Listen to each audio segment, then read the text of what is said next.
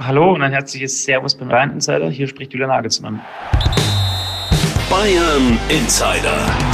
Der Fußballpodcast mit Christian Falk. News, Hintergründe, Transfers und alles rund um den FC Bayern. Servus beim Bayern Insider. Mein Name ist Christian Falk und ich bin Fußballchef bei Bild. Danke, dass du reinhörst.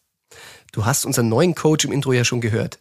Julian Nagelsmann hat am Mittwoch den Trainingsstab bei Bayern aufgenommen. Und ich muss sagen, da ist von Anfang an wirklich viel Pep drin. Und das meine ich wörtlich. Seit 2000 betreue ich den FC Bayern und vom Auftreten her erinnert Nagelsmann nicht nur mich an Guardiola. Nagelsmann, der ist schon ein cooler Typ. Also so wie er beim Training auftritt, also der, der hat es mir Samir gehen, glaube ich, mit der Muttermilch aufgesogen. Für die neue Ausgabe der Bild am Sonntag hatte ich das Vergnügen, mit Nagelsmann sein erstes großes Interview als Bayern-Trainer zu führen. Und ich muss sagen, ganze 21 Jahre habe ich auf diesen Moment gewartet. Ich erlebte als Bayern-Trainer den Ottmar Hitzfeld, den Felix Magath, Jürgen Klinsmann, Jupp Heinkes, Louis van Gaal, Pep Guardiola, Carlo Ancelotti, Nico Kovac und natürlich Hansi Flick. Nach so einer langen Trainerzeit war es diese Woche endlich soweit. Erstmals konnte ich dem neuen Bayern-Trainer das Du anbieten, da Julian, ja, ich darf jetzt Julian sagen, der erste Bayern-Coach ist, der jünger ist als ich. Und charmant ist er auch noch. Er meinte, ich würde nicht so viel älter aussehen. Stimmt nicht, aber okay. Um genau zu sein, uns drängen knapp neun Jahre. Und das Schöne ist, da er wie ich als Kind Bayern-Fan war, äh, verfolgen wir die gleiche Spielergeneration. Eine der Legenden, äh, die wir beide bewundert haben, ist natürlich Lothar Matthäus. Und Lothar habe ich am Vortag erst gesprochen wegen seiner EM-Kolumne bei uns in Sportbild. Und da haben wir darüber ähm, geredet, dass ja der Nagelsmann bei seiner Pressekonferenz, nachdem das mit Bayern bekannt wurde, erzählt hat, dass er als Kind ja Matthäus-Fan gewesen sei. Und dass er im Fanshop bei Bayern angerufen hatte, um ein Trikot zu bestellen vom Lothamar weil Nagelsmann dachte, der heißt Lothar und mit Nachnamen Theus. also Lothar fand es auch sehr, sehr lustig. Er sagt, er hat leider jetzt kein Trikot mehr von damals, das er dem Julian schicken könnte. Dann hätte er es richtig drauf, aber auf jeden Fall schon mal sehr, sehr sympathisch. Bei einem Bayern-Trainer, der früher selbst Bayern-Fan war, da liegen natürlich einige Fragen auf der Hand. Und darum habe ich Julian Nagelsmann gebeten, mir drei Fragen zum damaligen Fan Nagelsmann für den Bayern-Insider zu beantworten. Und das sind die drei Bayern-Erinnerungen, die Julian Nagelsmann mit uns teilt. Drei Fragen an Julian Nagelsmann. Drei Fragen an mich als früheren Bayern-Fan. Wenn ich darüber nachdenke, wer früher mein Lieblingsspieler war, dann war es tatsächlich lange Zeit Anna Sutter. Ganz einfache Begründung. Es war der erste, den ich irgendwann mal auf der Autobahn äh, als Beifahrer von meinem Papa gesehen habe. Der hat freundlich rübergewunken und seit dem Tag war ich extremer Anna Sutter-Fan. Lieblingstrainer fand ich Giovanni Trapattoni äh, sensationell angefangen bei seiner Pressekonferenz, aber auch die Spiele. Natürlich Ottmar Hitzfeld, da würde ich gern zwei nennen, waren ja in meiner Jugendzeit schon sehr prägend.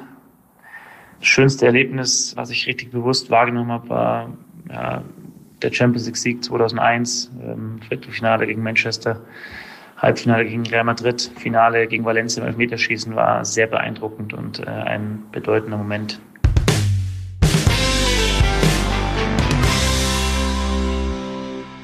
Alan Sutter, der Schweizer Legionär in den 90ern. Wer hätte das gedacht? Es ist schon interessant und auch wirklich charmant, mit einem Bayern-Trainer über die Erinnerungen zu reden, die er als Fan den Club also quasi von außen erlebt hat. Und da haben wir natürlich auch über das Bayern-Gehen diskutiert. Und da kam raus, dass einer seiner ersten Momente, die er so bewusst als Fan erlebt hat, das Finale war in Nukam 1999. Ihr wisst schon, United, Bayern, zwei Last-Minute-Tore. Tat furchtbar weh auch dem kleinen Julian, weil der hat zusammen nach dem Spiel mit seinem Bruder geweint. Sein Vater hat es weniger hart getroffen, der war Gladbach-Fan. Ich muss sagen, geweint hatte ich nicht, aber ich war damals schon auf der Tribüne in Camp Nou und ähm, hatte eine Fankarte. Meine Stimmung war danach auch nicht die allerbeste, weil ich hatte noch zwei, drei Tage in Barcelona. So viel kann ich sagen. Sightseeing hat schon mal mehr Spaß gemacht. Natürlich haben wir beim Interview auch über den Kader geredet, seine Spielidee, Transfers, da wo ja nicht so viel stattfinden werden. Aber bei einem Thema, da hat er gesagt, bitte um Verständnis, da sage ich nichts zu, weil das tut den Jungs nicht gut. Und da ging es darum, welche Talente er im Auge hat, weil er soll ja die neuen Stars von morgen wirklich für den FC Bayern formen. Diesen Auftrag hat er von keinem geringeren als den Torwart-Titan bekommen, weil Oliver Kahn, der will, dass ab sofort auf die Jugend gesetzt wird. Julian ist ein junger Trainer, er ist ein enorm ehrgeiziger Trainer und wir erwarten von ihm auch, dass er und das hat er ja auch in der Vergangenheit gezeigt, dass er das, dass er auch das kann, dass er immer wieder äh, jüngere Spieler entwickelt, dass er auch mal Spieler nach vorne bringt, die wir vielleicht so gar nicht auf dem Schirm gehabt haben. Und das sind alles wichtige Qualitäten, die er einbringt, die er mitbringt. Und deswegen sind wir alle voll davon überzeugt, dass wir mit ihm wirklich eine neue Ära des FC Bayern München angehen können. Das Thema Jugend, das hat sich Oliver wirklich auf die Fahnen geschrieben. Ich weiß, bevor er überhaupt in die Vorstandsetage ging, an seinem ersten Arbeitstag ist er erstmal zum Campus rausgefahren und hat sich da umgehört, was da in den nächsten Jahren so möglich ist. Schweinsteiger, Lahm, Alaba, da will er wieder hin. Bei meinem letzten Treffen mit Oliver haben wir zum Beispiel über Angelo Stiller geredet. Das ist äh, ein Münchner Talent, das jetzt ablösefrei vom FC Bayern nach Hoffenheim ging. Und ich ihn darauf angesprochen habe, da hörte ich erstmal so ein tat ihm wirklich seelisch weh, so einen Spieler ziehen zu lassen. Aber wer sind denn nun die Jungstars von morgen? Wenn Julian Nagelsmann nicht darüber reden will, dann gehen wir mal da in die tiefen Recherche. Also derzeit stehen zehn Profis, neun Jugendspieler im Training bei Nagelsmann gegenüber. Ich kann so viel sagen, Neuzugang Omar Richards macht bisher übrigens einen guten Eindruck. Der kam ja auch ablösefrei aus der englischen zweiten Liga. Schnell, gute Technik, nur im Stellungsspiel, da muss er offenbar noch ein bisschen dazulernen. Nach dem Donnerstagstraining hat ihn Julian Nagelsmann mal zur Seite genommen und ihm ein paar Sachen für ein paar Minuten erklärt. War der einzige Spieler, also man sieht schon, er arbeitet in 1 zu 1 Gesprächen und gibt sich wirklich bei jedem Talent Mühe, weil Richards, muss man sagen, ist ja auch noch ein Talent. Wer kann aber aktuell aus den eigenen Reihen noch nach vorne kommen? Also ganz vorne zu nennen ist Christopher Scott, 19 Jahre alt, Offensivspieler im Mittelfeld, der kann da quasi alle spielen. Macht im Training wirklich auch einen sehr, sehr guten Eindruck. Ganz, ganz spannend wird's bei der Stürmerposition, denn da, ich meine, Joshua Zetze, 20, Mittelstürmer und Rückkehrer aus Parma, den kennst du ja schon. Aber für den wird's wirklich schwer, denn mit Malik Tillmann, 19, ebenfalls Mittelstürmer, und äh, Amindo Sieb, erst 18, kann auch hängende Spitze spielen, hat er wirklich Konkurrenz bekommen. Und im Gegensatz zu den beiden ist der Zirze eigentlich ziemlich festgelegt auf vorne, wo schon Lewandowski ist und auch Chupo, wenn er Montag wieder zum Training zurückkehrt. Die anderen beiden, die können aber auch auf dem Flügel spielen oder dahinter. Also da muss Zirkze wirklich Gas geben, wenn er nicht schon wieder verliehen werden will. Ich persönlich werde oft nach Chris Richards gefragt, äh, unser US-Bayer. Der ist noch verletzt, zurück aus Hoffenheim, wird vielleicht noch mehr ausgeliehen, hängt aber auch noch ein bisschen davon ab, ob Bonassar verkauft werden kann, weil der, der soll nach wie vor verkauft werden. Allerdings ähm, so einen guten Eindruck, dass ihn irgendjemand kaufen will bei dem Gehalt, macht er halt auch nicht das Training ist ja, was die Profis betrifft, momentan jetzt nicht sehr aussagekräftig. Die ganzen Nationalspieler sind noch nicht zurück und Saar durfte jetzt schon mal den Rechtsverteidiger in der Fünferkette geben. Ähm, links war Richards, Niasu, Upamecano und Josip Stanic. Aufgepasst, wieder ein Talent, Rechtsverteidiger 21.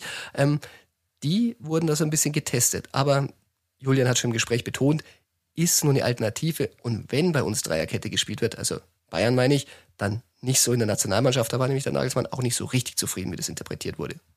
Also es ist noch viel zu tun bei Bayern für Julian Nagelsmann. Ähm, erstes Pflichtspiel in der ersten Hauptrunde, wer es beim EM-Fieber jetzt nicht ganz mitbekommen hat. Ähm, Bremer SV ist es los der Bayern, also ein Amateurclub gegen Bundesliga-Club.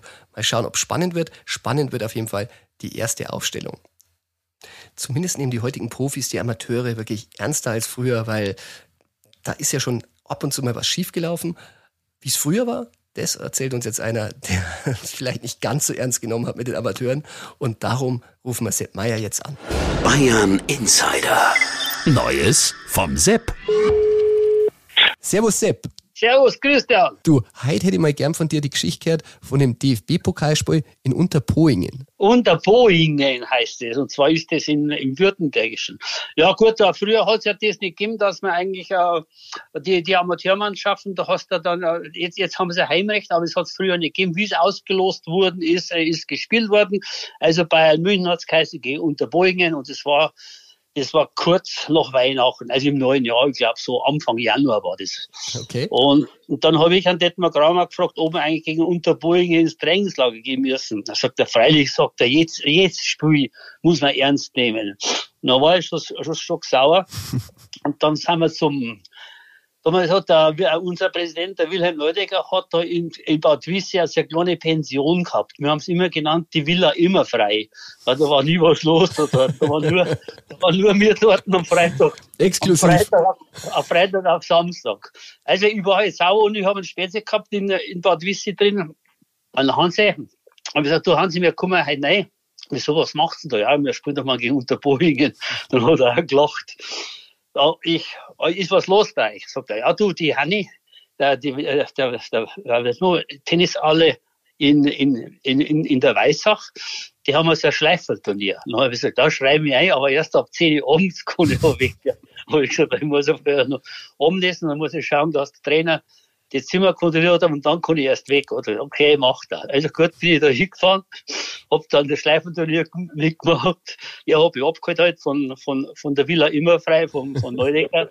Und dann sind wir da zum Tennisball hingefahren, dann ist halt, da hat schon bis um zwei in der Früh gedauert, bis das alles fertig war.